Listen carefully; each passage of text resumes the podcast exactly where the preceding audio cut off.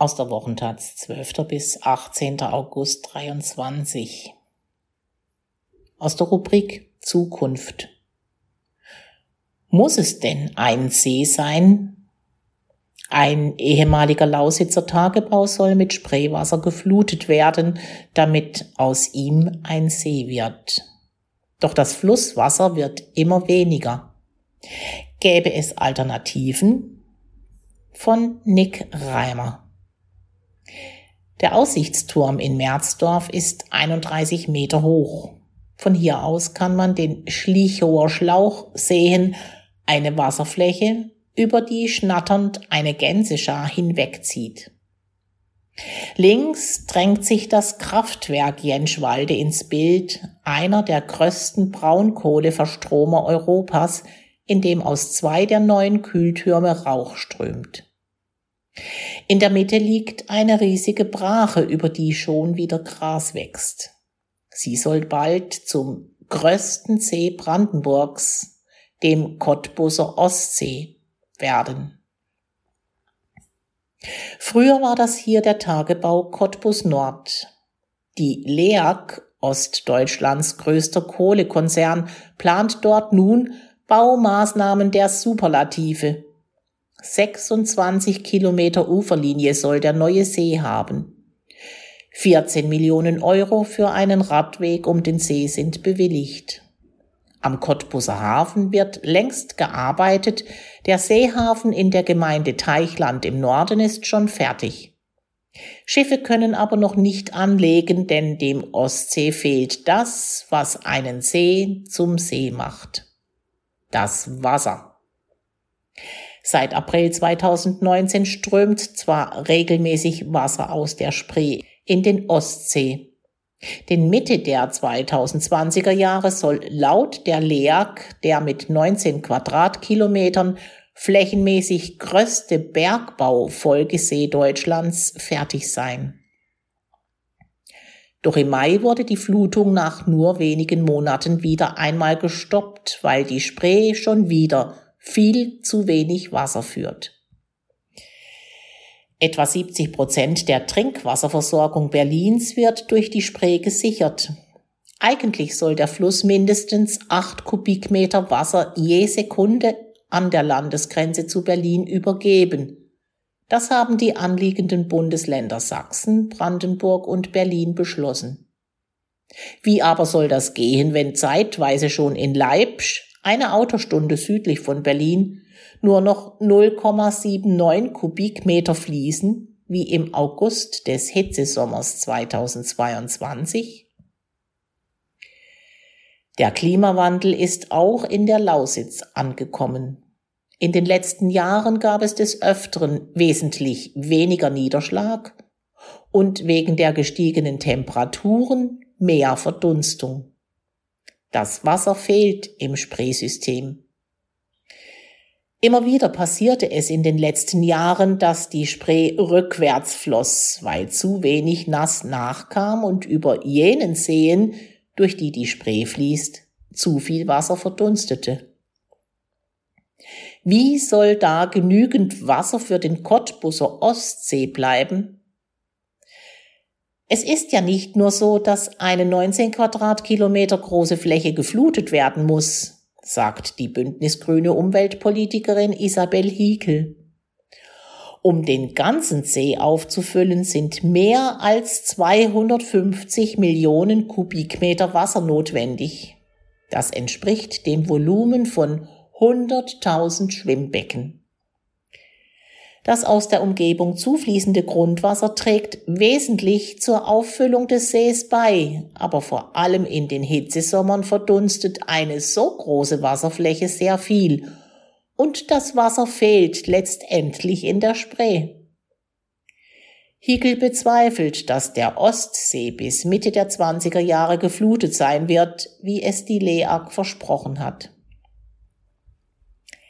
Wenn es nach der LEAG geht, sollen nach dem Ostsee im Tagebau Jenschwalde drei weitere Seen entstehen. Auch in den Tagebauen Nochten, Welzow und Reichwalde sind viel zu große Seen geplant. erklärt René Schuster, Bundesvorsitzender des ostdeutschen Umweltnetzwerks Grüne Liga. Und auch diese sollen mit Spreewasser versorgt werden. Die Planungen stammen aus den 1980er Jahren, einer Zeit, als noch niemand den Klimawandel ernst genommen hat, sagt Schuster. In der Logik des Abbaukonzerns seien große Seen sinnvoll. Es ist der billigste Weg, die Tagebauflächen zu rekultivieren. In der Logik der Behörden, die solche Seepläne genehmigen, sei es aber der teuerste Weg, so Schuster. Die Wasserknappheit wird zunehmen, die Verteilung wird strittiger, aber der Strukturwandel in der Lausitz kann nur mit Wasser klappen. Denn auch Wirtschaft braucht Wasser. So soll ab 2025 in einem Kraftwerk in Spreetal Energie aus grünem Wasserstoff gewonnen werden. Für die Herstellung von einem Kilogramm Wasserstoff werden aber neun Liter Wasser benötigt. Und Wasser gibt es schon heute in der Lausitz zu wenig.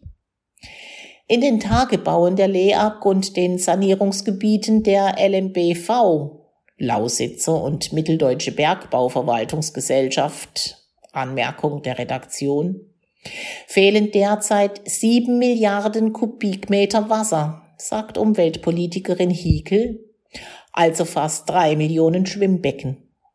Tatsächlich gibt es in der Lausitz und im mitteldeutschen Braunkohlerevier nämlich bereits über 200 Seen aus dem Braunkohlebergbau. Das geht von kleinen, wenige Hektar großen wie dem Kranichteich bei Lauchhammer bis hin zum 18,4 Quadratkilometer großen Geiseltalsee bei Merseburg, sagt Uwe Steinhuber, Sprecher der LMBV.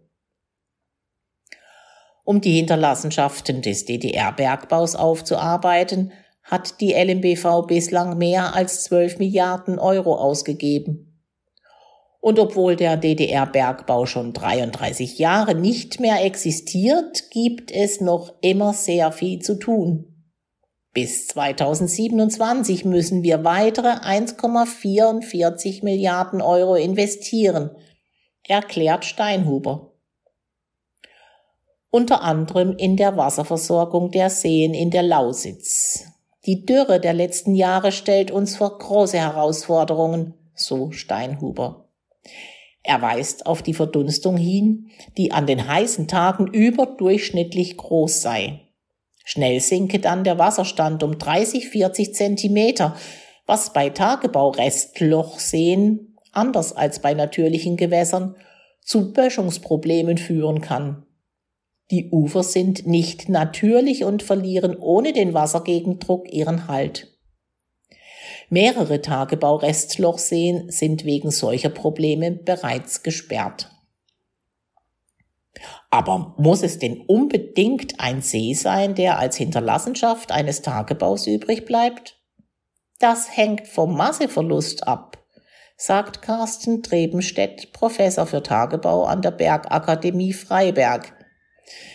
Im Tagebau Lichtenberg in Ostthüringen sei in der DDR beispielsweise Uranerz abgebaut worden. Für einen Kubikmeter Erz fielen dort 1000 Kubikmeter Abraum an. Also für den Bergbau unnutzbarer Erdraum.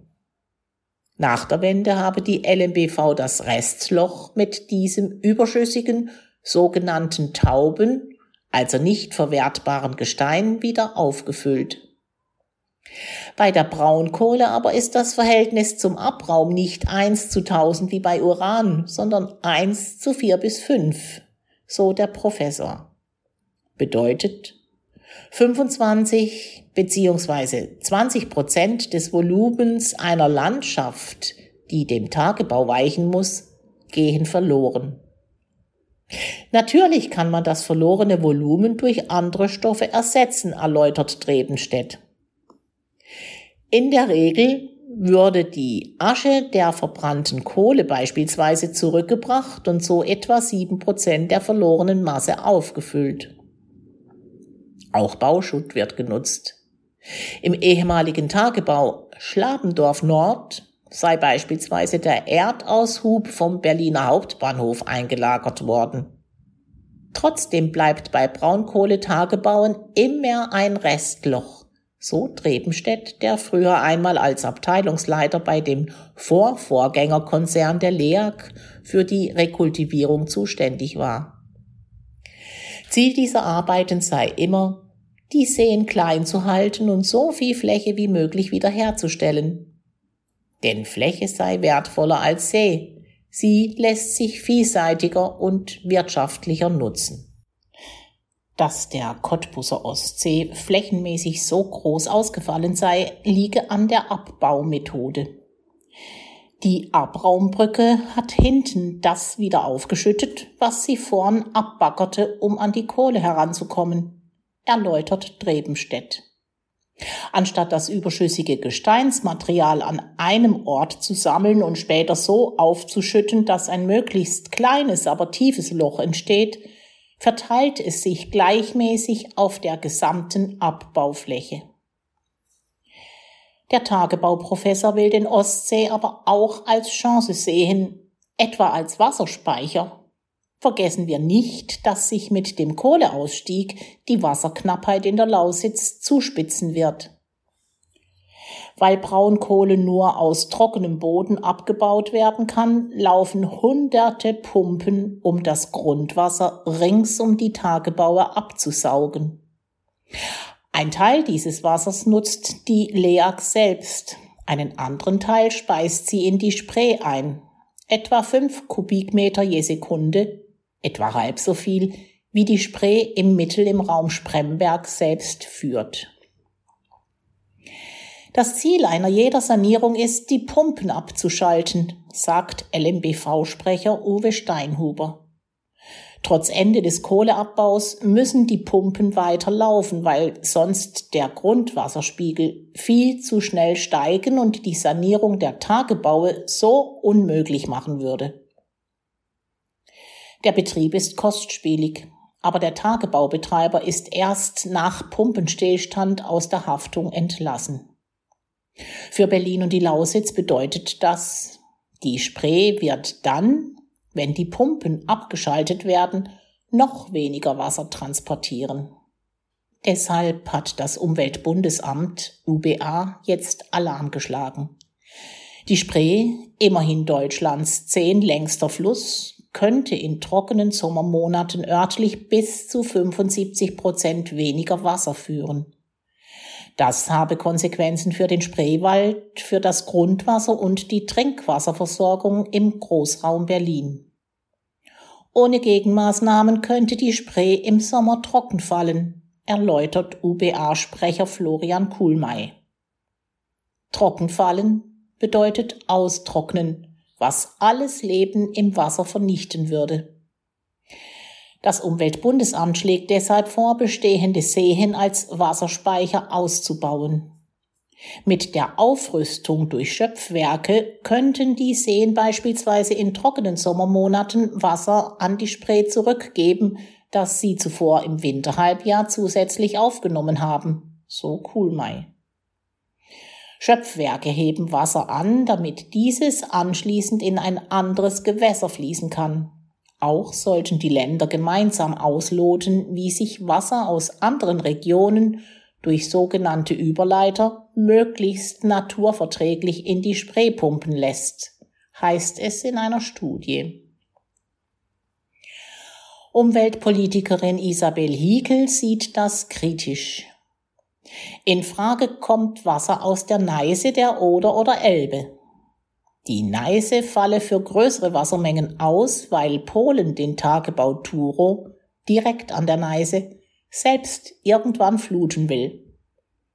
Oder Wasser? Wir sind froh, dass es bislang gelungen ist, die Brackwasseralge, die 2022 das Fischsterben verursacht hat, aus den Brandenburger Gewässern weitgehend fernzuhalten. Bleibt die Elbe aber der Bau des Elbe-Überleiters würde zu lange dauern und auch hier gibt es ökologische Bedenken. Die Seen in der Lausitz vermehrt als Wasserspeicher auszubauen sei dagegen eine gute Idee, besonders für den Cottbuser Ostsee. Der ist dafür gar nicht vorgesehen, aber das muss jetzt möglichst schnell nachgeholt werden, rein rechtlich und technisch. So Hiekel. Denn der Abfluss aus dem See in das Spreesystem soll in den nächsten zwei Jahren gebaut werden und das Wasser wird gebraucht. Kurzfristig versuchen die Behörden, Wasser länger in der Landschaft zu halten und Fehler der Vergangenheit zu beheben. Um die Lausitz an das schnell wachsende Berlin anzuschließen, war die Spree zwischen 1904 und 1909 ausgebaut und verbreitert worden. Außerdem wurden damals viele Flusswindungen der Spree durchstochen, um den Transportweg zu verkürzen. Um dem Fluss nun wieder mehr Raum zu geben und die ehemaligen Auenwälder wieder zu beleben, wurde 2004 damit begonnen, Altarme wieder anzuschließen. Auenwälder sind die perfekten Wasserspeicher.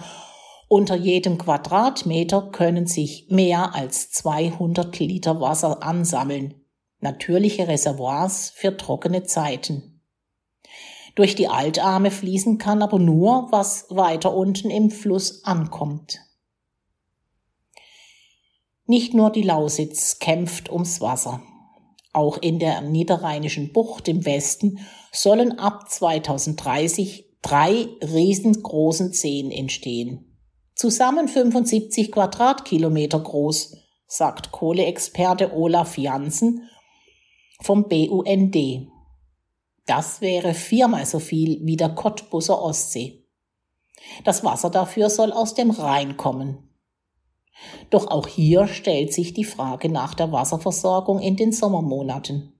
Der Rhein hatte in den letzten Jahren oft selbst viel zu wenig. Und wenn durch den Klimawandel die Schmelze Mitte des Jahrhunderts die Gletscher hinweggerafft haben wird, steht noch weniger Wasser zur Verfügung. Welche anderen Möglichkeiten gibt es, den Bergbauflächen wieder Leben einzuhauchen? Umweltpolitikerin Hiekel sieht die Herausforderungen und die Chancen. Auf Sorbisch heißt die Lausitz feuchte Wiesen, sagt sie. Klar ist, dass die Menschen mehr als ein Jahrhundert lang die Lausitz trockengelegt haben, nicht nur um die Kohle auszubeuten. Klar ist, dass ihre Verfeuerung den Klimawandel angefacht und die Lausitz trockener gemacht hat. Ich denke, wir müssen uns nun auf die neuen Wasserverhältnisse einstellen, Moore und Wiesen feucht halten, Fließgewässer und Seen renaturieren. Aber wir müssen uns vor allem fragen, wie wir sparsamer mit Wasser umgehen können, wie wir Kreisläufe schließen können. Auf dem Aussichtsturm in Merzdorf am Ostsee hat jemand Don't let idiots ruin your day gesprüht. Östlich der Nebelschwaden des Kraftwerks Jenischwalde drehen sich drei Dutzend Windräder. Westlich geht blutrot die Sonne unter.